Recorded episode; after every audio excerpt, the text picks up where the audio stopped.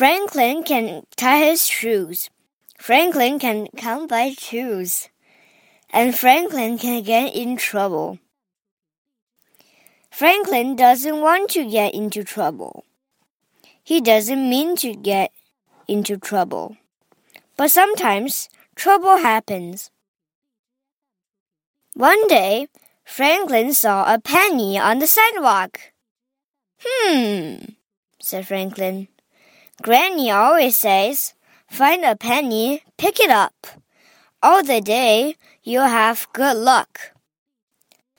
Franklin picked up the penny. Then he ran to the candy store. A new gumball machine stood in front of Mr. Mole's store. Franklin put in his penny. He turned the handle. A red gumball fell out. A blue gumball fell out. Wow! said Franklin. He had his hat under the sprout.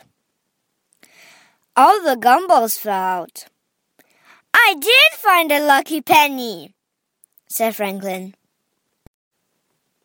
Franklin ran to find his friends. Look!